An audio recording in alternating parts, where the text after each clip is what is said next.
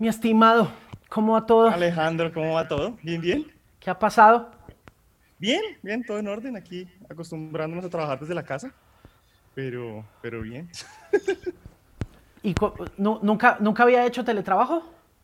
No, llevo tres años trabajando desde la casa, digamos que el, músculo estaba ahí para, para, hacerlo porque estoy, pues soy independiente y demás, y estoy acá en la casa, pero el no poder salir porque no se puede. Es como que es, es lo que le, da a uno en la cabeza, como, no, yo, man, quiero salir a comer un helado, o sea, como cualquier cosa, no es como que no tenga que hacer nada más importante. Claro. Pero sí, como que raya un poco. Sí, es bien jodido. Es bien para mucha para mucha gente ha sido muy difícil ese tema de encerrarse, ¿no? no, no, es, no es como que lo hayan tomado muy a la ligera y en estas épocas como que se habla tanto de, de, tranquilidad, de paz mental, de salud mental y de esas vueltas y todo el mundo tiene el coco muy rayado, ¿no?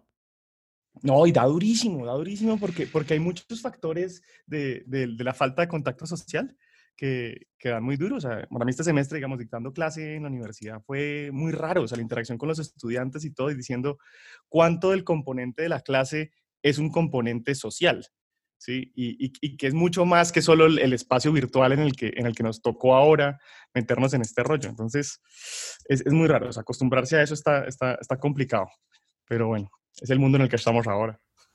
Oiga, pero usted es muy joven, man. Sí, pero, pero igual, la salud mental es un tema evolutivo, o sea, no es como que no respeta temas de edad ahí tampoco. No, pero yo le digo... Yo, el cerebro aguanta, pero no más. No, yo digo, yo, yo digo lo, de la juventud es, es porque es que, eh, pues porque es profesor, es abogado, o sea, le ha rendido. Mm. Sí, sí, sí, sí, sí, eso sí he tenido, he tenido fortuna de que me han, mantenido en cuenta en algunas cosas ahí por varios lados, como que lo, de las clases fue apenas me gradué de la universidad, que me, me dieron una clase de, teoría del derecho en la Javeriana y quedé ahí metido, como se me agarré a eso como si fuera mi vida, ¿no? O sea, como, no, de aquí no me, no, me, no me sacan nunca. Y llevo ya ahí que como ocho años dando esa clase, un poquito más. Bueno, pero usted, usted, hagamos un repaso por su carrera como para que vayamos entrando en, en, en materia. Usted eh, ¿En qué momento se metió en el derecho de, y en la propiedad intelectual y en el derecho de autor y ese rollo? Ok, listo. Em, yo estudié Derecho en la universidad y durante la universidad teníamos un grupo de música con unos amigos que lo empezamos en el colegio además y pues eran los 2000, entonces tampoco había industria musical, tampoco había nada, entonces hacíamos lo que podíamos. Literalmente decíamos que nosotros pirateábamos nuestras propias canciones por Ares, esa era la, forma de, distribución. Y empezó a interesarme ese rollo diciendo, yo vi una clase de una hora, un día nomás, porque no fue durante todo el semestre, sino un día, que hablaron de propiedad intelectual, y dije como, eso está interesante. O sea, yo quisiera saber un poquito más. Entonces fui a la biblioteca y fusilé todos los libros de propiedad intelectual que había en la biblioteca, que es una cosa paradójica y bella del derecho a autor. Y me Em, y después de eso fue como, como un tema al que, al que uno gravita y al que uno vuelve. Em, después de que me gradué de la universidad, trabajé en una oficina de propiedad intelectual. Después salí de ahí, me fui a otras cosas, trabajé en temas de consultoría, trabajé, en, digamos, como, como en una, oficina de impuestos, o sea, como que mil rollos. Y en el 2014, a principios del, al final del 2013, caí en el Festival Iberoamericano de Teatro de Bogotá. Ok. Jurídico del Festival Iberoamericano. Entonces ahí fue como, ok, venga para acá. Entonces ya, ya montando como, como asesor, digamos, del Festival Iberoamericano de Teatro, em, pasé también a ser el asesor, el, el, jurídico del Teatro Nacional, entonces tenía las dos jurídicas al tiempo. Y empezamos a hacer cosas musicales y yo empecé a meterme en el rollo diciendo como, venga, yo quiero también, ya que estamos metidos igual en la industria en vivo y la cosa, pues la música es lo que más me gusta dentro del derecho al entretenimiento. De teatro yo no sabía nada y entendía muy poco, la verdad. Y y después pues empecé a aprender muchísimo dentro, dentro del teatro, pero de espectáculo en vivo en especial. Y, y de ahí, digamos, ir a circular con todo este rollo que arma Red en Medellín y demás, y empezar como a estar metido ahí dentro de, la, dentro de la escena independiente de la música y decir como, pues está chévere tener como esa aproximación, como que hay, hay muchos, muchas profesiones backstage dentro de la música, dentro de la industria, y una de esas son los abogados. Entonces diciendo, pues me interesa meterme, meterme con ese rollo. En el 2017 montamos una oficina ¿sí? Con mi socia y yo, o sea, Camila Renza y yo, montamos una oficina los dos y se llama Derecho Rocks. Y era diciendo como, venga, temas de entretenimiento únicamente y, y, especialmente música. Y desde el 2017 en adelante estamos ahí como camellando con ese rollo. Ajá. Pero, eh, ¿usted cree que el negocio de la música es un negocio de abogados? Esa frase yo ya se la había oído a usted en Twitter. y yo creo que facilita muchas cosas entender los, los, fondos. Digamos que eh, con, con, la oficina lo que hemos tratado de hacer es, claro, con nuestros clientes, asesorarlos y darles ayuda y, y, mostrarlos, pero también hay otros proyectos a los lados, ¿no? Y es decir, montamos un podcast que se llama Doctor Rocks para, para dar herramientas a artistas. Teníamos un blog dentro de la página de internet que está en, en derecho.rocks también para que tuvieran herramientas de, un, proyecto que apenas está empezando, que todavía no tiene, digamos, los recursos o la capacidad de acceder a un abogado, tuviera información ahí de, venga, ¿cómo voy organizando esto mientras el proyecto va saliendo? Eh, pues dictamos clases, conferencias y demás. Yo sí creo que, había, que, hay mucho poder en la difusión de información, en poder compartir información, que creo que la industria colombiana especialmente eh, tuvo muchas desigualdades en el trato frente a los artistas o frente a otros agentes de la industria, fue porque la información siempre estaba muy reservada y muy reservada a unos pocos de, cómo funcionaba la industria o de cuáles eran las buenas o malas prácticas alrededor de eso. Y a mí sí me ha interesado, porque tengo un interés pues, principalmente académico sobre el tema, de decir como, no, venga, hablemos de esto, hablemos de las, de las buenas prácticas, de las malas prácticas, de cosas que deberíamos cambiar, revisemos en otros países y otros lugares cómo lo hacen que de pronto no nos dan las instituciones que tenemos, es muy probable, sí, pero también decir como, no, pero hagámoslo, hagámoslo mejor. Y, ha cambiado, sí ha cambiado, o sea, en los, en los, digamos, en los 10 años de que me gradué de la universidad, de que hemos estado revisando estos temas, ahora yo creo que igual los contratos han cambiado, los tipos de negocios que, que están proponiendo han cambiado, la actitud en diferentes agentes musicales han cambiado y, y creo que pues, vamos mejorando. Claro, pero usted decía también en el, em, en el hilo que me motivó a, buscarlo y a conversar un rato, que a pesar de que lo que me está diciendo ahora, que muchas cosas están cambiando, eh, muchas de las leyes de derecho de autor y de propiedad intelectual que tenemos en estos momentos, o que tiene la música para ser eh, más concretos y más específicos, datan del siglo XIX. ¿Cuándo va a cambiar eso, Santiago? Pues ahí sin ideas si las iniciativas se van a dar. ¿Qué es lo que pasa? Tendría que pasar muchas cosas de, que se, se, proponga un proyecto para que esté más, como que las, normas estén más urbanizadas con temas de Internet. Yo, yo, lo digo es por una cosa, y es que, digamos, la mayoría de los temas de, la, de, propiedad intelectual en Colombia son con la ley del 82, ¿cierto? Que ha tenido un par de reformas y, y, todo bien.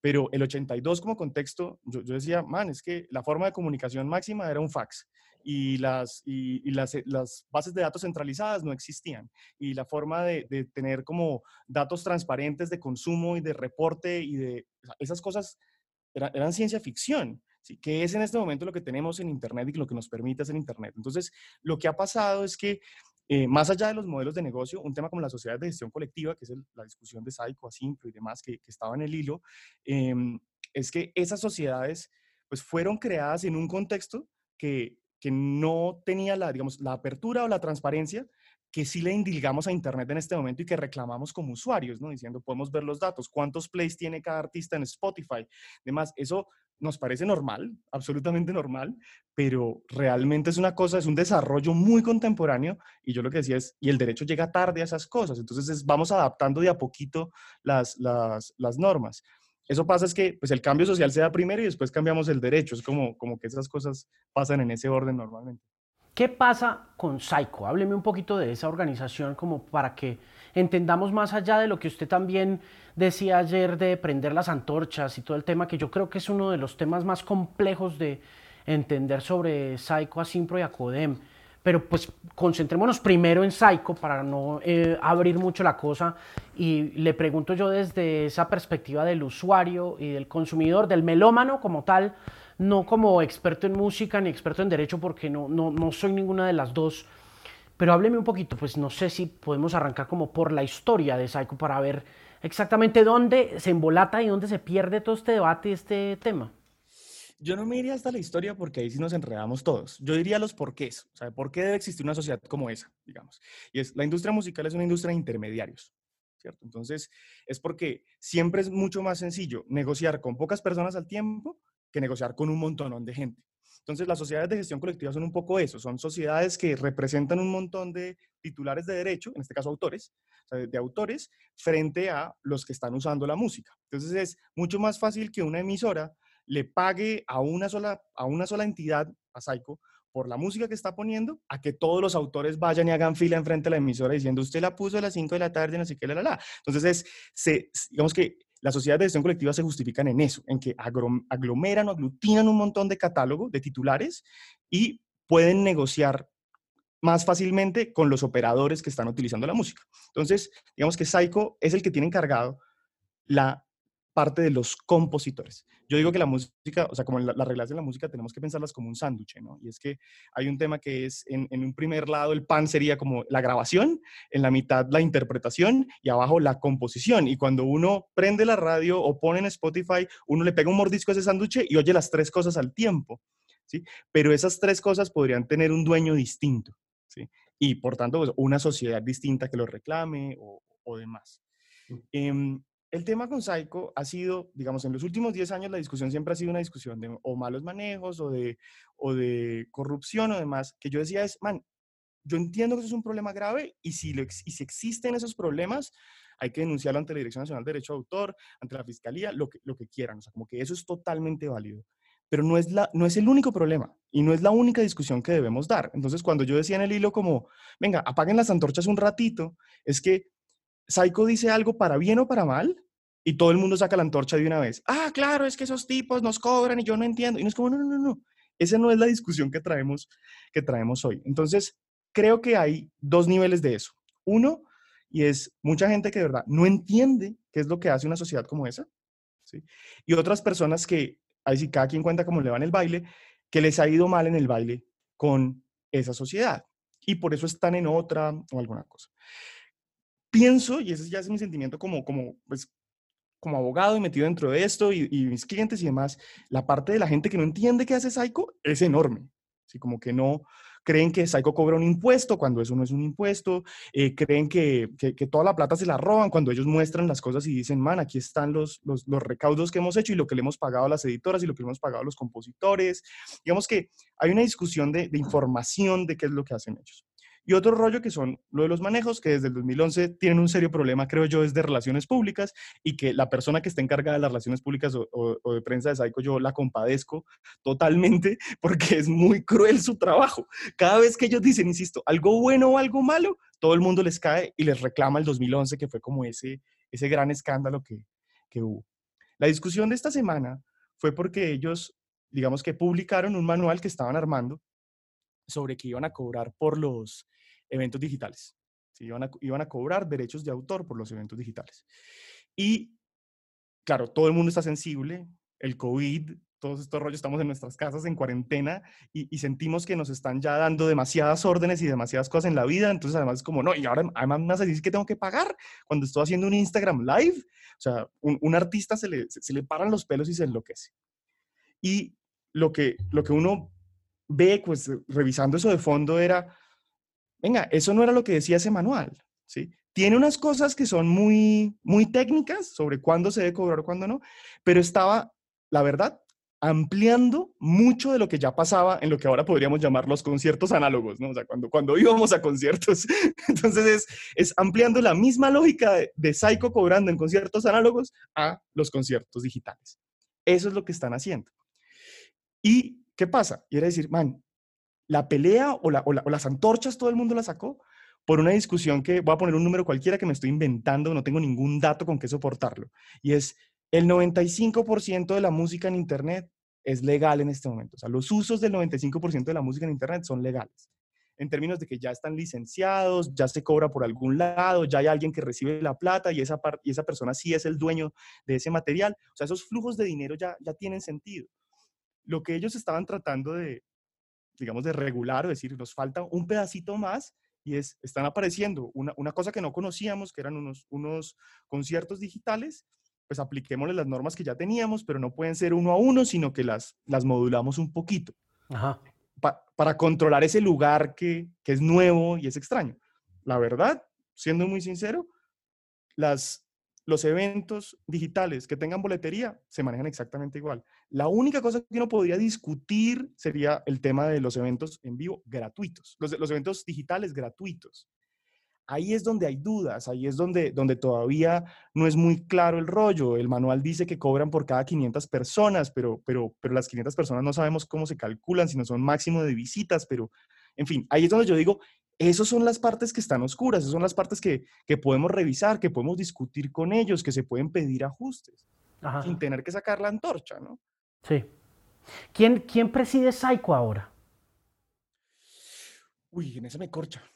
En esa me corcha. No sé quién está de presidente del, consejo directivo. Ellos ahorita en su cuenta, en su cuenta de Instagram eh, empezaron a raíz de este rollo porque les generó crisis de medios, ¿no? O sea, compraron la portada del tiempo con publireportaje incluido y están metiendo, o sea, como, como testimoniales en, en Instagram buscando como, como decir, hay gente dentro de la sociedad que sí, que sí está buscando el bienestar de sus autores. Y aquí es otra cosita que yo quería comentarle y es de esta discusión hay que verla con también cuál es el agente que nos está hablando y cuáles son sus intereses. Yo creo que la discusión de Psycho, cuando se habla desde los compositores, un tipo como puede ser un compositor exitoso del vallenato como Wilfran Castillo, es diciendo, están explotando mis obras en un lugar que nadie puede cobrar, pues yo debería haberme remunerado por eso. ¿sí? Es la discusión válida de donde usen mi música deberían cobrar. Y el otro lado es el de los empresarios o los promotores de eventos, que la verdad es un interés en el fondo netamente de costo financiero, diciendo, entre más yo pueda recortar costos, pues mayor es mi utilidad. Entonces salen a decirle a Saigo, ¿y usted por qué me está cobrando? La, la, la. Yo qué quisiera decir, y es como, man, la discusión acá no es de si se debe pagar o no se debe pagar por el derecho a autor. La pregunta es, ¿quién debe pagar y a quién le debe pagar? Porque el deber de pagar sí está. Como te decía en el, en el, en, el resto de, de, los usos de Internet, cuando se oye una canción en YouTube y demás, uno le puede abrir los, los, la información adicional y debajo del, del, caption que la gente le pone en el video aparece las licencias, o sea, con qué distribuidor están agregando, de quién es el fonograma, quién es, si hay una, una, una editora que está reclamando la composición. hay muchos usos legales dentro de Internet. Entonces, a mí me complica cuando, cuando es los promotores saliendo a decir como, ah, claro, ta, ta, ta. Ellos no, porque a ellos les conviene muchísimo que los que, que Psycho no tenga una buena imagen, más allá de que se la hayan ganado a pulso, digo, o sea, como que esa, esa, no es la discusión, ni vengo yo a lavarles la cara, ni es mi rol hacerlo, sí, pero es diciendo, creo que muchas veces sí los empresarios están hablando desde un lugar ahí como, es que no quiero pagar tanto porque es que me cuesta mucho y, y, y, y ya mi negocio es difícil como para que a usted le, le esté metiendo más costos. Claro, claro. Pero Psycho, ¿cómo llega, algún, cómo llega un artista a Psycho? ¿Cómo llega un autor a Psycho? Por la puerta. O sea, como que, digamos que Psycho, como casi toda la sociedad de gestión colectiva del mundo, eh, es abierto básicamente al que alce la mano y diga, yo quiero participar de la sociedad. ¿Sí? Cosas de la vida. Yo soy, yo soy, yo soy titular administrado de Psycho. Estoy diciendo como, yo no soy socio, yo soy titular administrado, me entran 1.600 pesos trimestrales. O sea, como que, sí, no, no es como que genere nada mi música, pero no importa. Digo, es, ¿cómo se hace? Uno va, descarga un formulario de internet, va, lo llena, ta, ta, ta, va a la, notaría, lo firma y lo entrega. ¿Qué hay que tener? Pues música publicada, porque es que ahí sí hay un rollo de, no es cualquiera que haga canciones en su casa con ojos pichados, sino es quién está utilizando esa música. Ah, es que tus canciones están sonando en, en, radio. Ah, ok. Es que tus canciones están sonando en televisión. Ah, ok. Es que tus canciones ya están publicadas en Spotify y tienen los créditos y toda la metadata para que, te, para que puedan cobrar por ti. Ah, ok. O sea, como que sí en, al principio hay un poquito, digamos que, un, poco de, restricciones, pero unas restricciones que a la luz de la industria musical son mínimas, y diciendo, pues que estés publicado, que la música se esté utilizando, o sea, como para qué le vas a entregar un repertorio de algo que no se está usando a una sociedad de gestión, si su rol principal es ir a cobrar como intermediario. ¿Qué pasa si usted no está suscrito en esa sociedad de gestión y hace un concierto y aparecen ellos? Ellos aparecen y ellos pueden cobrar. ¿Por qué?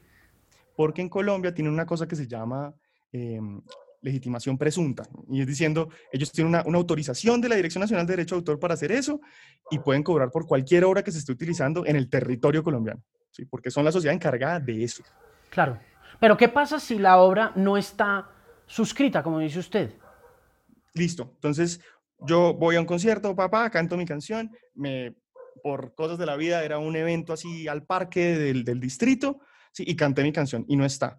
Pues la producción pasa las planillas completas diciendo, tocaron estas canciones y esta canción es Santiago San Miguel, que no está en ningún lado.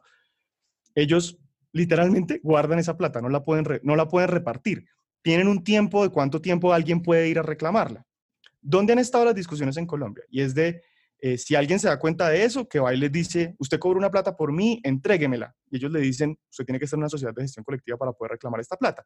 Sea Saico o sea cualquier otra sociedad de gestión colectiva en el mundo, porque ellos tienen convenios entre ellas. Vienen mis clientes y me dicen, ah, esos tipos se robaron la plata porque es que yo no estaba en ninguna sociedad y cobraron por mí. yo les decía, creo que lo que está mal es que no estés en ninguna sociedad de gestión. O sea, el, el consejo real sí es los artistas deberían estar en una sociedad de gestión. Cualquiera que les funcione en su, en su panza, o sea, sea las, las gringas, la española, la argentina, la colombiana, la que quieran. A mí realmente no me importa y no tengo banderas en ninguna. Pero si es, si un artista utiliza su música en un evento masivo y una entidad cobró por ellos, pues ¿por qué no estabas en una sociedad de gestión? O sea, estás dejando plata sobre la mesa. Y lo que pasa es que por estos temas de, digamos, de, mala imagen, digámoslo, entre comillas, que no solamente es la sociedad de gestión colectiva colombiana, sino casi todas las del mundo tienen, tienen mala imagen por distintas cosas, eh, los artistas se quedan en ese limbo en el que duran cinco años pensando si se inscriben o no se inscriben en una sociedad de gestión. Y los cinco años de, digamos, de ciclo natural de su proyecto musical, en el que empezaron, les fue bien, pegaron, se pelearon con el manager, se pelearon entre ellos y ya no se hablan. Y esos cinco años duraron pensando si se inscribían o no se inscribían en una sociedad de gestión. Y esa plata se perdió, ¿sí? Porque eventualmente la sociedad de gestión coge la plata y dicen, nadie la reclamó, nadie la reclamó, nadie la reclamó. Y un par de años después, pues la reparten entre los que sí son socios y la gente que sí está alzando la mano. Pero es bien arbitrario eso, ¿no? Hay un tema de arbitrariedad, por supuesto, como todo, ¿sí? Porque si hay un, si hay un tema de la repartición, ¿cómo se da? Se, da? se da al interior de cada sociedad, definen esos, esos reglamentos. Eh, lo que sucede es que, como decíamos antes, si, si entrar igual no era tan difícil, pues participar de esos, de esos, de esos repartos si la música se está usando, pues es cuestión de hacer parte del club, ¿no? Básicamente, lo que mi pregunta y, la, el, y me surge otra pregunta es si guardan la plata un año o dos años y después se la reparten entre los músicos que sí hacen parte de la sociedad, ¿no se la están robando? No porque están, están legitimados legalmente para hacerlo.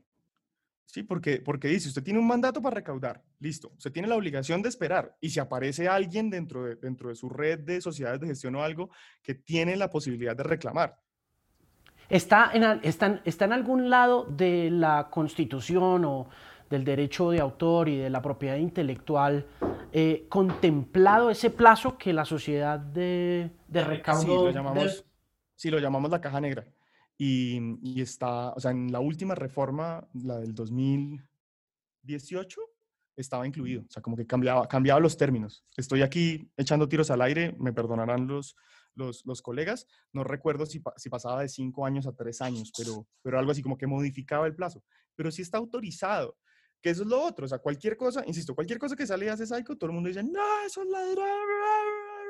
Y es como, man, están autorizados para hacerlo. O sea, que no te guste esa sociedad, ese cuento, es otra cosa, que no entiendas qué es lo que hace es otro cuento. Las, las formas y los cómo, discutámoslos, discutámoslos muchísimo, creo que me parece súper interesante como, como, como que entendamos a la larga para, para qué es el rollo. Hmm. Mire, em, ¿cuántas sociedades de esa naturaleza hay constituidas en Colombia? En Colombia hay siete sociedades de gestión colectiva. hay siete. Que es, ¿Qué son cuáles? Son, eh, voy, a, tratar de decirlas de memoria, si lo logro. Eh, Psycho, que es para, para, los autores y compositores. Asimpro, que es para los intérpretes y los productores fonográficos. Eh, Redes, que es para los libretistas de, de televisión. Eh, DAS, que es para los directores de televisión eh, Ejeda, que es para las obras audiovisuales, eh, CEDER, que es para los derechos reprográficos, que son las, las, fotocopias de, las, de, los libros, y Actores, que es para los derechos de comunicación pública de las interpretaciones fijadas en audiovisual, o sea, para los actores. Entonces, hay siete. Ok, no, y, pero, ¿y para música solamente hay una? Que, o, dos, que son Psycho y Asimpro. ¿Y ACODEM qué es? Es la Asociación Colombiana de Editoras Musicales. Ok. Ok. Acodem es la que se encarga de decir que si yo quiero poner Straight to Hell de The Clash como opening del podcast, ellos me cobran un billete.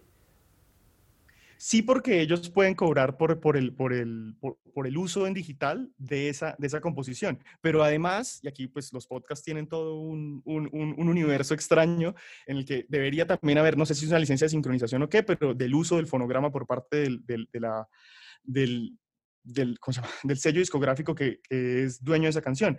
En gran medida porque la distribución de podcast y la distribución de música en las plataformas son por dos vías distintas y no entran por los lugares de reconocimiento de audio, no pasan por, por, esos mismos controles.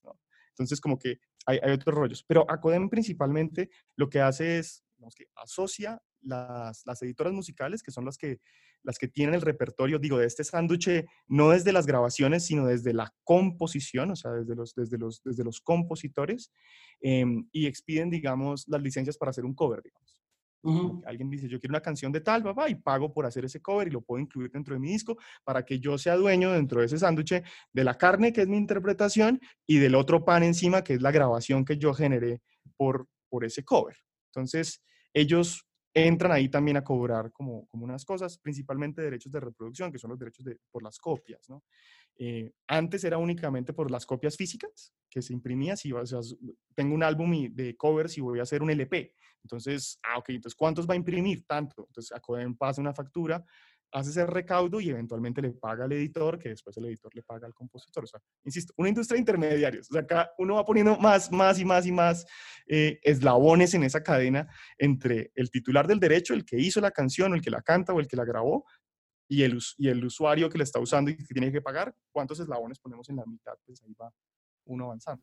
Claro, lo que sí me parece es que es mucho más transparente la gestión de Acodem que la de Psycho y Asimpro, ¿no? Puede ser, yo creo que, que mm, a mí me, me, parece muy curioso y muy interesante es cómo Asimpro nunca salen las discusiones. ¿sí? Cuando una discusión de usos digitales podría ser mucho más interesante hablar de Asimpro que hablar de Psycho. Claro. Porque son uso de fonogramas, uso de interpretaciones. Y digo que salen también por, por buena onda. O sea, la gente que, que, que trabaja en Asimpro siempre ha sido muy querida eh, y muy abierta también. Em, y es, pero a ellos el, digo, el escándalo no los toca. ¿Sí? Como que siempre, siempre son los de Psycho los que pagan, los, los, que pagan el muerto y ellos, ellos pasan por el lado porque, porque nadie entiende exactamente qué es una cosa y la otra. ¿sí? Creo que los de Psycho son mucho más eh, abiertos también a, a salir a decir cosas, a poner, a poner los comunicados de prensa, eh, a, tratar de ser mediáticos, y eso les funciona a veces o no, les funciona tanto, digamos que es el otro rollo. Los de Acodem son mucho más reservados también en sus, en sus declaraciones, entonces también por eso eh, entender cómo funciona es, es, mucho más limitado, digamos, a las personas que están dentro de la industria específicamente. En cambio, si uno sale a la calle y le pregunta a cualquier persona que es psycho, no sé qué, y algo saben, por alguna cosa que hayan dicho en algún lado, para bien o para mal. ¿No debería haber más eh, competidores o eh, paralelos de Psycho para garantizar un poco más la transparencia en el recaudo de esos, de esos fondos, de esos dineros? Yo creo que, a ver, personalmente, yo creo que sí, pero por unas razones diferentes de las normales. Digamos que todo el mundo sale y dice, no, lo que deberíamos hacer es hacer una sociedad de gestión colectiva propia. Y uno dice, ah, eso es como querer montar un acueducto, hermano. O sea, como que todo el mundo necesita agua y parece un negociazo, pero, pero poner los tubos no es tan fácil. ¿sí? Entonces, ¿qué pasa? Pues Psycho tiene, no sé, 60 años de tener relaciones construidas con programadoras de televisión, con radio, con, pues, con este rollo que decíamos de Latin Autor para poder gestionar los derechos digitales, con otros radios, como que ya es entreamado, esos tubos de cómo las regalías van llegando, ya están construidos. Digamos que alguien junta a los 100 autores que necesitan, va a la Dirección Nacional de Derecho de Autor, les dan la resolución de funcionamiento y tienen que ir a tocar las puertas de todas las, de todas las emisoras a decirles, ahora no solo le pagas a Saico, ahora me pagas a mí. Es como, ¿y usted quién es, perdón? Es que no, eh, yo tengo una resolución que a mí también me habilita. Es como, hermano, ¿cuántos años pasan entre que usted tiene la resolución y puede construir las redes completas para que el dinero realmente fluya en ese lado? creo que es una discusión, digamos, logística muy complicada. Cada vez que menciono esto con socios de Psycho que no están conformes, eh, me, me sacan las antorchas a mí, diciendo como, ah, usted está justificando, no sé qué. Y uno les da una respuesta que no les gusta tampoco y es de, si usted no está de acuerdo cómo se administra la sociedad, pues vaya y participe de la parte política de la sociedad, que es aburridorcísima para el que no le gusta y tiene que pues, votar por unas juntas y unas cosas para, para poder ayudar en la administración. Hay otra opción y es, digamos, eh, en España, la discusión que dieron y montaron Unison Rights, y era em, una sociedad de gestión colectiva privada con ánimo de lucro. Entonces, claro, todo el mundo ahí abre los ojos porque estamos acostumbrados que las sociedades de gestión colectiva tienen que ser sin ánimo de lucro. Ellos diciendo, no, no, no, yo quiero que sea con ánimo de lucro porque quiero que mis autores básicamente sean clientes y si no les gusto, pues que se vayan. O sea, como que, que, que, busquen a alguuen más y yo no les doy el servicio. Entonces yo tengo que darles un mejor servicio, pagarles de forma transparente, darles información y así cuido mi relación con el cliente. ¿sí? En cambio, la sociedad de gestión colectiva sin ánimo de lucro, autogestionada, digamos, o administrada por sus mismos socios, pues puede tener un, ciertos rollos de intereses de, parte política, de cómo se manejan esas cosas, de al que le interesa o no le interesa participar hasta allá, y de pronto eso, no digamos que ha entorpecido, pero sí eh, hace que la, administración no sea la que todo el mundo espera frente a, digamos, un, una máquina de producir plata como puede ser una sociedad de gestión colectiva. Claro. Esa es una opción y creo que la crítica es más desde la, desde la forma en la, en la, en la cómo se hace. Es por ahí. Vea, eh, ¿cuánta gente o cuántos compositores componen, autores y compositores componen Psycho más o menos en estos momentos? Porque es que una cosa, porque yo le pregunto, yo le pregunto esto es porque entré al Instagram después de, de, de la primera del tiempo que fue pagada por ellos eh, y, y, uno no ve a nadie famoso en ese, en ese parche. Uno no ve ahí a Mauricio Rengifo, por ejemplo. Yo no veo a Andrés Torres, yo no veo a, a, a ¿cómo se llama? A Andrés, el otro, el, el, el, de, el de Vives. O sea, no, no, no, veo a, a, Andrés Castro, no veo esos compositores y productores y todo ese rollo. Pero bueno, yo no sé si los productores estén contemplados dentro de Psycho, entonces no nos metamos ahí. Pero no veo, no veo, no veo gente en Instagram sacando, no veo ningún artista, salvo eh, Centeno estaba ahí, sacando la cara por Psycho. Sí, yo creo que de una de las de los consejos que, que, yo doy es pues uno tiene que estar en la sociedad de gestión del lugar donde más se consume la música que uno hace. Entonces, me parecería casi que natural que un tipo como Rengifo o como Andrés Torres eh, esté en una sociedad gringa en cuanto a que la música que ellos hacen, en la que, en la que ellos tienen participación, pues se usa más en Estados Unidos y tiene más un alcance global en, muchos sentidos, la parte principal de su catálogo. Eh, por eso mismo, las, digamos, las caras más visibles de los socios de Psycho son eh, autores, de, compositores de vallenato. Porque ahí sí como este género microendémico de Valledupar que tenemos, así como el lugar donde se hace y se consume, como que es la misma sociedad la que los recauda, entonces corta la, cantidad de intermediarios. Eh, creo que el, principal que saca la cara ahí es Wilfran Castillo, eh, que es un compositor de vallenato que tiene muchísimas, muchísimas obras. Si uno busca en YouTube eh, como esos, esos mosaicos de vallenatos que compuestos por, por, por Rubén Castillo, son todas las, yo soy de Bucaramanga, entonces son todas las canciones de mi adolescencia, pero incluido el arroyito de Fonseca, que uno dice ahí todo el mundo ya entiende quién es el señor. Yo digo que Wilfran Castillo era el mejor, el secreto mejor guardado del tropipop. Era porque, porque el man empezó a poner canciones en, en los 2000, en 2010 más o menos, hacia, hacia ese lado. Pero esa es como la cara es chistoso porque es la cara visible, pero decimos es la cara visible de los compositores, que son los que no vemos, porque es que los intérpretes son los que vemos, son los que se toman la foto, son los que salen y, y, y hacen pues el, el, concierto y la vaina. Que la discusión hay, muy fácil darla es con Max Martin. Sí, o sea, como, como Max Martin como productor, pero Max Martin como compositor, sí que es gigante e inmenso, y, y pues el que no sabe que Max Martin es el compositor de Upside Did It Again, pues ni se entera. ¿sí? Y estaba, estaba revisando para, para, para, esto, digamos, como quién compuso la última canción de Lady Gaga y Ariana Grande, o sea, Rain on Me, ¿sí? y es Rami Yacoub, que es del combo de Max Martin. Otro de esos nombres que uno no tiene ni idea quiénes son, pero esos manes están forrados en plata de la cantidad de música que han hecho como compositores. Así no aparezcan en la portada de Billboard, así nadie los para en la calle, ¿sí? son compositores famosos dentro de su gremio. Entonces, ese, ese, ese, ese tema con Psycho es paradójico, es por eso, porque uno podría decir, el compositor más relevante que tienen es como, ¿y ese tipo quién es? No, es un tipo muy relevante dentro de los compositores, ¿sí? Pero no es el que se toma la foto, no es el que vemos haciendo el concierto, ¿sí? Pero su música sí llena el estadio, entonces es, es, raro.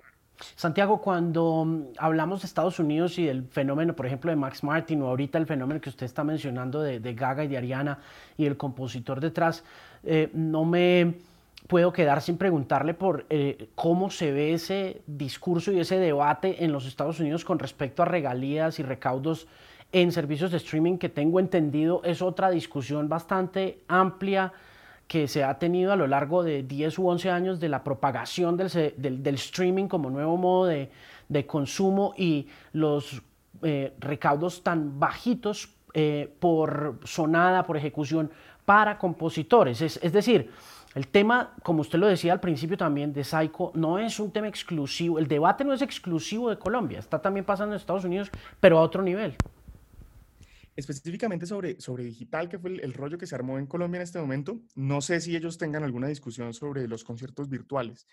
Eh, sí tienen un tema y es que pues las plataformas principales de, streaming, muchas tienen la operación muy grande en Estados Unidos y, la, y el riesgo legal eh, allá es mucho más alto que en, otros países y además pues vale la pena demandarlos allá que en otro lugar por, por la cantidad de explotaciones que se hacen. Eh, sí ha habido muchos temas en los que las plataformas han desarrollado las herramientas para poder identificar las grabaciones, identificar las composiciones. Eh, había una demanda famosa eh, contra Spotify en el 2011 que lo primero que hicieron fue demandarlo los, las editoras, diciendo como usted está distribuyendo fonogramas, qué chimba, pero las composiciones usted no las está pagando y tenían ahí una discusión grandísima y eventualmente ellos empezaron a desarrollar las herramientas para poder em, reconocer esas cosas. Google lo hizo con el Content ID de YouTube, lo mismo, o sea, como decir como, ok, usos digitales, entiendo el video que es, entiendo la grabación que es, ah, esta grabación tiene un número de identificación. Entonces, amarremos ese número a ver qué más nos dice y nos dice qué compositor es el dueño de eso también. Listo, entonces va todo eso empaquetado. Entonces, eso está, digamos que en, el mismo plano que estamos nosotros, de pronto tienen mejores formas de, cobro eh, o, de, ¿cómo se llama? De, hacer cuentas alrededor de, ese rollo. Pero en el fondo es como, como el, mismo asunto. ¿Qué pasa? Yo digo que en este sándwich, ¿no? Que decíamos, como es el fonograma por un lado, la, interpretación en la mitad y, y, la composición por abajo, que falta una discusión, falta una discusión en digital y es de los intérpretes. Todavía esa discusión no se ha, y, no se ha dado ni allá ni se ha dado acá. Probablemente se va a tener que dar en los países, digamos, latinos, porque la, configuración del derecho a autor es más, o sea, nos, nos, va a permitir hacer eso más de este lado. Pero ¿a qué me refiero con eso? Y es que en los 2000, cuando Napster y todos estos rollos de compartir la música P2P, la que hizo crisis fue el primero, la parte de los fonogramas, la parte de arriba, y duró 15 años en salir al otro lado. El streaming puso sobre la mesa el, venga, los usos digitales también depende de la versión que estoy usando, es una canción específica, entonces Spotify diciendo tengo 15 covers, pero todos tienen un solo autor. ¿sí? Del 2011 en adelante la discusión sobre las editoras, entonces el, de los derechos de composición, vamos en el año 9 a estarlos discutiendo, no en el 15, ¿sí? y ya estamos viendo también otros rollos. La discusión de esta semana en los en digitales hay que, yo puedo poner una más sobre la mesa, que esa ni siquiera se está discutiendo todavía, y es, y los intérpretes y los ejecutantes o sea, es los que, los que están, están tocando los instrumentos en esa grabación, los bailarines que aparecen en un, en un, en un video de, de pop en YouTube. ¿sí? Técnicamente tienen derecho a que les paguen una regalía por la comunicación pública de sus, de sus, de sus, de sus movimientos. ¿sí? Pero no hay quien lo cobre, no hay quien lo pague, no hay quien lo identifique. No se ha dado. Venga, venga, venga, y los derechos digitales de míos como, como intérprete, ¿qué? Sí, como que sí me están pagando porque me pare enfrente de la cámara y cante, pero, pero esa grabación la están poniendo en muchos lados. Entonces, ahí falta también como, como esa, esa última discusión que no se está dando en ningún lado, va a tener un desarrollo un poquito más adelante de pronto. Pero lo que digo es, los tiempos son esos, o sea, recuperarse a uno les costó 15 años, vamos en el año 9 de la, de la, de las partes editorial, la otra ni siquiera se empezaba a dar. La llegada de la COVID ha hecho que se produzca esta explosión de eventos en vivo, pero usted mismo lo dice y es, hay muchas cosas sin resolver en, en el espectro. Em, ¿Cómo ve usted el mapa a futuro, a tres o cuatro años? Eh, estamos al frente de la transformación del, del, del, evento en vivo hacia un evento virtual. ¿Es así de radical la cosa o cómo, o cómo ve las cosas? Uy, yo no sé, yo, yo así como creo que el, que el libro digital nunca pudo, nunca pudo acabar con el libro físico, sí, principalmente porque el libro físico es una pieza de tecnología muy avanzada, o sea, que no se le acaba la pila, que, es, que, es, que, que, uno lo puede coger, que siempre es la misma parte, o sea, como que ya era una pieza de tecnología avanzada. Em, los conciertos tienen, como decíamos, como, así como las clases, eh, tienen un componente social muy grande.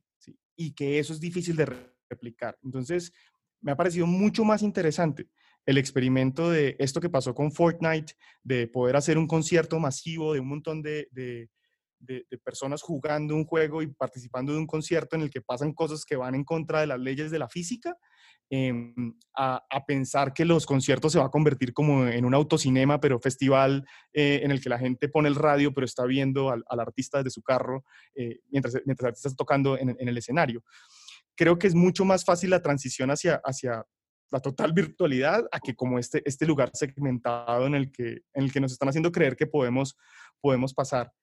Diciendo eso, pues me preocupa un montón. Me preocupa un montón habiendo trabajado obviamente en un, en un espacio de teatro que, que vía del evento en vivo, no solamente musical, sino dramático y de danza.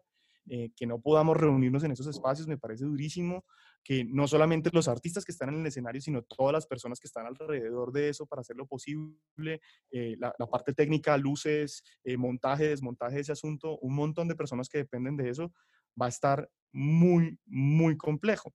Entonces, no sé, yo sinceramente vi, digamos, el concierto de Jorge Drexler, el que hizo en en Costa Rica, creo que era, eh, que ese, mismo día fue que declararon la cuarentena y cancelaron el concierto. El concierto estaba sold out y ellos lo que hicieron fue poner una cámara en el, en el teatro vacío y él cantando sus canciones. Y yo conecté mi computador y puse eh, un parlantito para que, para que funcionara en mi casa. Por supuesto que me pareció bello. Eh, ver un teatro vacío es desgarrador. soy súper fan, entonces por supuesto que hubo algo de lo que, de lo que saqué de ahí y al mismo tiempo puedo decir, no es lo mismo. Sea, no, no es lo mismo que estar sentado en el escenario, que estar, que estar sentado en, las sillas viendo un escenario, ver al artista casi que sudar mientras está tocando, eh, la gente gritando y el artista eh, respondiendo a eso, o cuando se equivocan, o cuando, o cuando lloran, o lo que sea. O sea, como eso es muy distinto que en la pantalla, que, que ya nos, pues, nos, nos, acostumbramos a, estar un poco como, como sedados, ¿no? También, de que la, la, pantalla sí nos hace sentir ciertas cosas, pero, pero no del todo. O sea, no es una experiencia social y creo que eso no se puede reemplazar con, con, los eventos virtuales.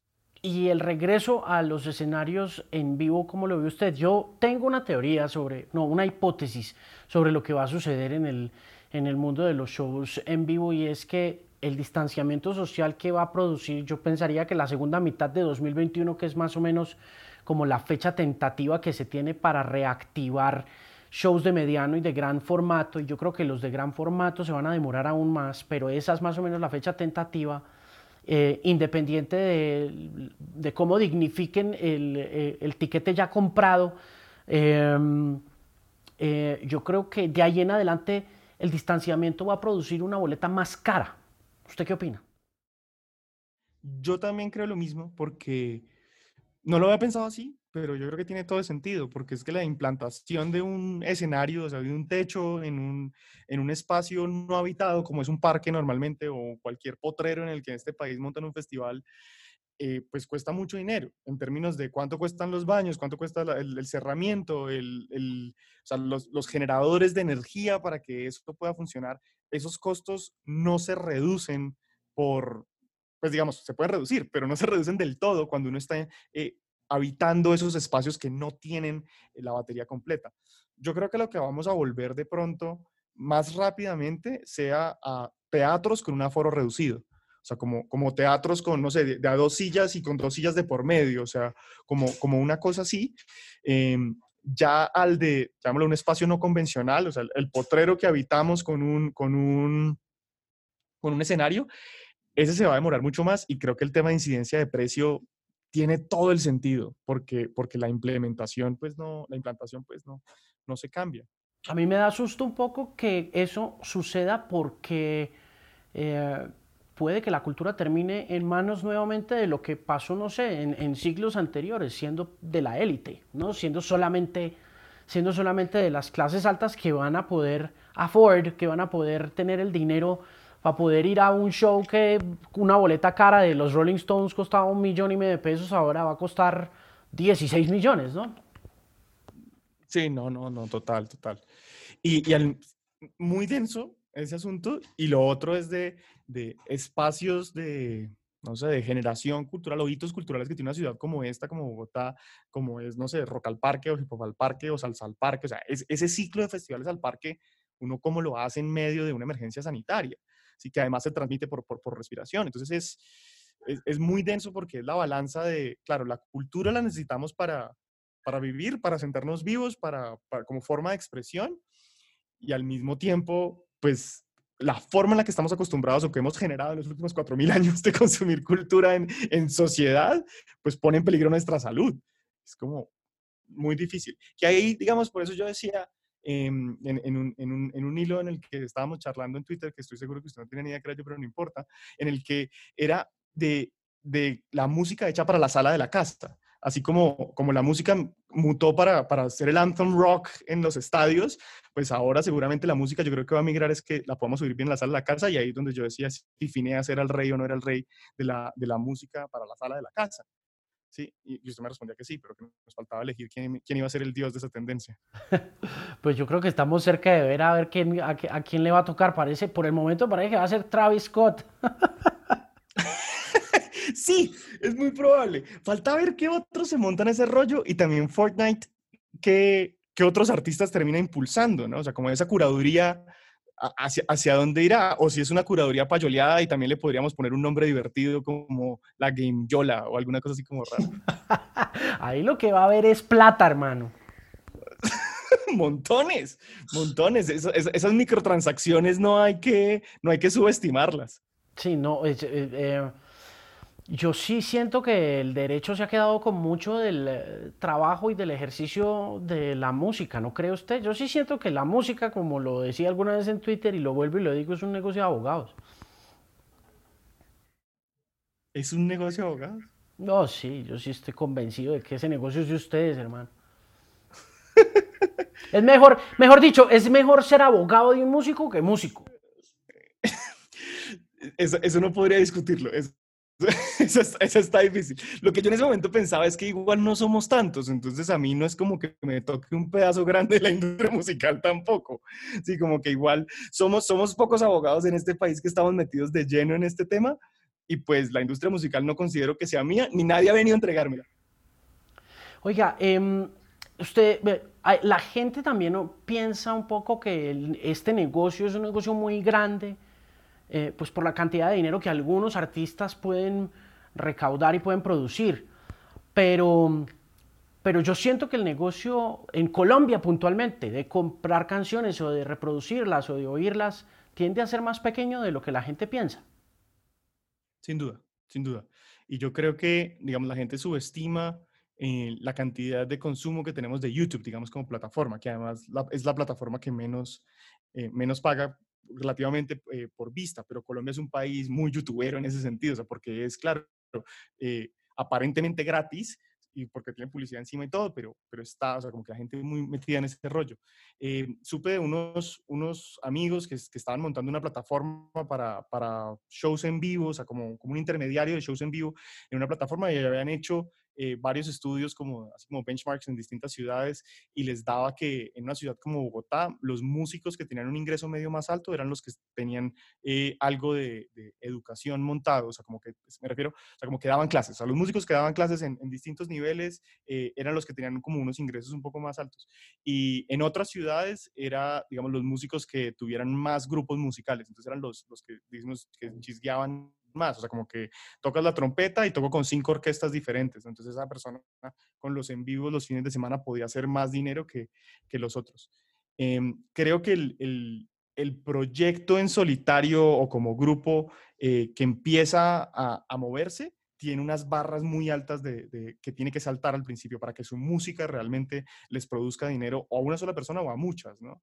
Eh, Estoy de acuerdo, creo que produce menos dinero de lo que la gente cree en, general. Lo que sucede es que es un, es, una, ahí sí es una carrera de largo plazo. Y cuando, cuando yo decía es que la palabra lanzamiento eh, está mal puesta, creo yo. O sea, porque la gente cree que se está lanzando un barranco y como que, o sea, que, que, cada vez acelera más y va bajando. Y es como, no, no, no.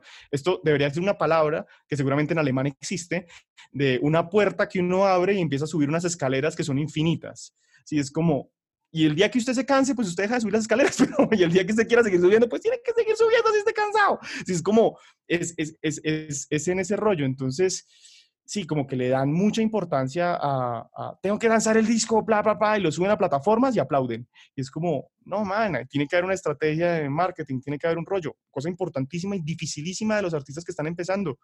La gente, ¿por qué carajos tendría que oír su música?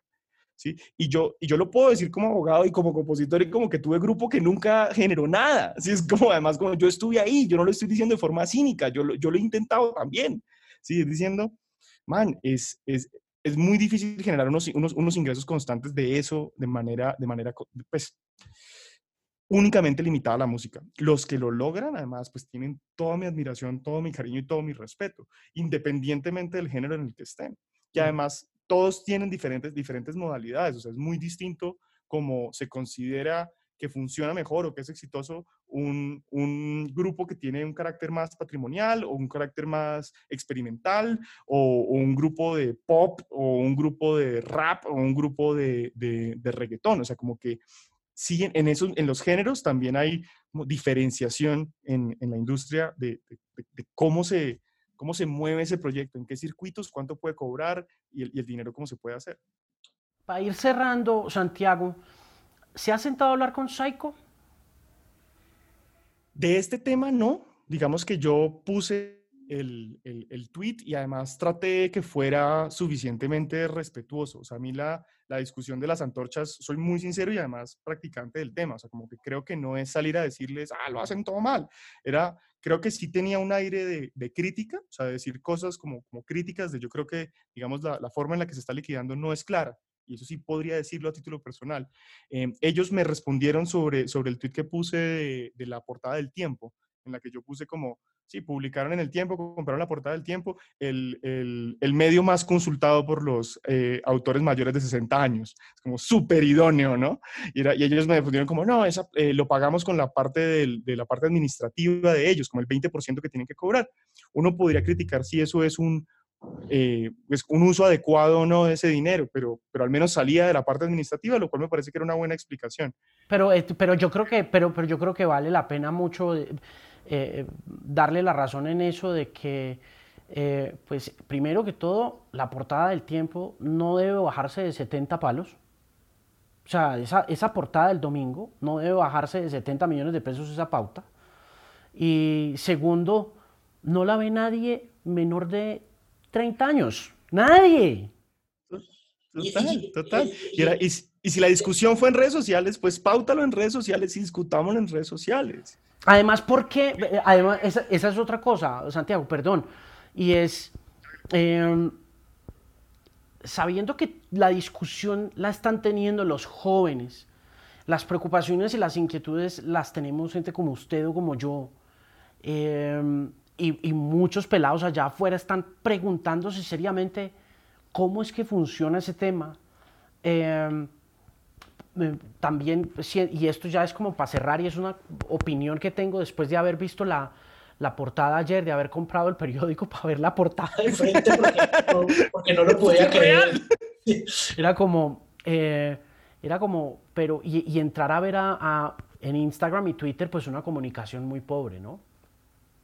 Sí, y muy, muy formal, muy estructurada. El comunicado de prensa del reportaje que está en el tiempo es redactado por la oficina jurídica sin lugar a dudas. O sea, como que empieza en virtud del cual, y es como, ya, man, abogados, o sea, nadie entendió, nadie pasó el primer párrafo.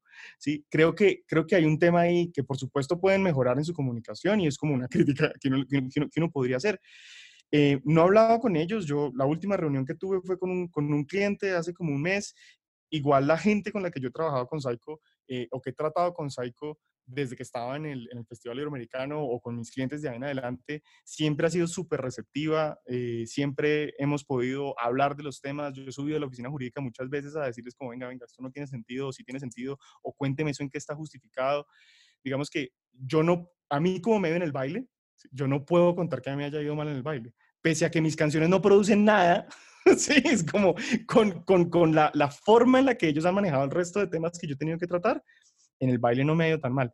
En este tema, pues sí les, sí digamos que los mencionamos y los pusimos porque creo que era importante pasar más allá de las, del, del, escándalo normal en el que todo el mundo cae y el hoyo negro que, que, se come la comunicación eh, y pasar a decir como, venga, hablemos de lo digital y si tiene sentido o no tiene sentido, personalmente creo que llegaron muy temprano a una discusión para poder hablar con sus compositores, que estaban defendiendo los derechos de sus compositores y que podemos tomar con pinzas las críticas, si a veces vienen de un lado o del otro, y, hasta dónde se justifica. De pronto las tarifas están muy altas y esa puede ser la discusión.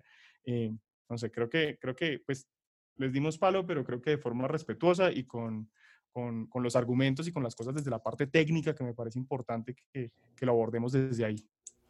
Lo que sí da la impresión en todos esos temas es que no importa qué tipo de palo se les dé, nada parece cambiar mucho en términos de la transparencia como, como pensaría uno o quisiera uno que se manejen ciertos asuntos como ese tema del recaudo de conciertos y demás, que le entiendo perfectamente y estoy de acuerdo con que la codicia de algunos pueda opacar también el nombre de la, de la sociedad de, autores y de compositores, pero que no deja de ser bien shady en ocasiones, ¿no? Como lo hablábamos al, al, a la mitad de esta conversación, de manera que pues hay mucha tela por cortar, Santiago, hay mucho que hablar sobre el asunto, pero sí me da la impresión que no importa qué tanto palo se les dé, eh, siempre, siempre salen bien librados de algo que uno a veces dice, espérate, no, no puede ser, hay, algo no cuadra, algo no, no funciona. Y no, no se trata tampoco de enjuiciar a nadie, como dice usted, ni de, ni de sacar antorchas, por lo que también quise conversar con usted, porque me pareció valerosa la, la, actitud de enfrentar esa jauría embravecida de tuiteros que todo el tiempo están buscando linchar a alguien y pues eh, hacer el abogado del diablo en estas épocas de, de, de indignación es bastante valeroso y decir, hombre, paren un momentico, pues me, me, llamó la atención y por eso quise conversar con usted, pero sí me quedan muchos huecos y ojalá algún día eh, podamos hablar esto con la gente de Psycho para entender un poquito, vuelvo y digo, desde la perspectiva del melómano, del fan, porque, porque más, allá de, más allá de eso yo creo que no hay mucho que se pueda que se pueda conversar y que simplemente se pueda entender como parte de un derecho que es recaudar una plata que se le debe a unos autores, unos compositores y lo que decía usted, a unos intérpretes. ¿no? Ellos, yo creo que estarían abiertos a eso, simplemente me aventuro a pensarlo, porque creo que esta es la primera eh, crisis que tienen eh, en que las redes sociales juegan un papel tan central. Así como que digamos que los, los asuntos anteriores había sido con la prensa tradicional, llamémoslo, o alrededor de la radio. Y esta fue una discusión sobre usos de redes sociales. Y, ese, y ese tema no les, no les había, esa tormenta no les había tocado en ese lugar. Entonces, seguramente, o uno esperaría, que estén abiertos a, abrir sus micrófonos y sus voceros, que, que vayan a, a, distintos lugares como, como hablar del rollo. Y estoy de acuerdo que, que es fundamental es que, pues, que los pelados o la gente que está más joven también se, se entere qué es lo que hacen ellos y, y también si tienen que rendir cuentas, pues que sepan dónde están los lugares donde rinden las cuentas, cómo, por qué, quién los vigila y si no, pues man, la Dirección Nacional de Derecho de Autor está para eso también, como para que, para que vaya detrás de ellos. Nuevamente, Santiago, el podcast, ¿cómo se llama? Se llama Doctor Rocks, está en todas las plataformas disponibles. Si buscan Santiago San Miguel ahí en las, en, en plataformas, a veces sale en mi nombre. Eh, estamos con Mila Renza y con Mónica Zuluaga hablando de temas de industria musical, dándole herramientas a artistas para que tomen el control de sus proyectos. Buenísimo. Santiago, muchas gracias por tomarse el tiempo para conversar conmigo de este tema tan complicado, pero emocionante y fascinante también. Y ojalá algún día pues, podamos ver la luz al final del túnel en términos no solo jurídicos, sino también como, de como fans, como le decía. Alejandro, muchísimas, muchísimas gracias por la invitación. Para mí esto es un orgullo y me parece maravilloso. De verdad que gracias por, por tenerme en cuenta. Muchos saludos a Mila y a Mónica y suerte con el podcast. Hablamos. Perfecto. Estamos hablando. Chao.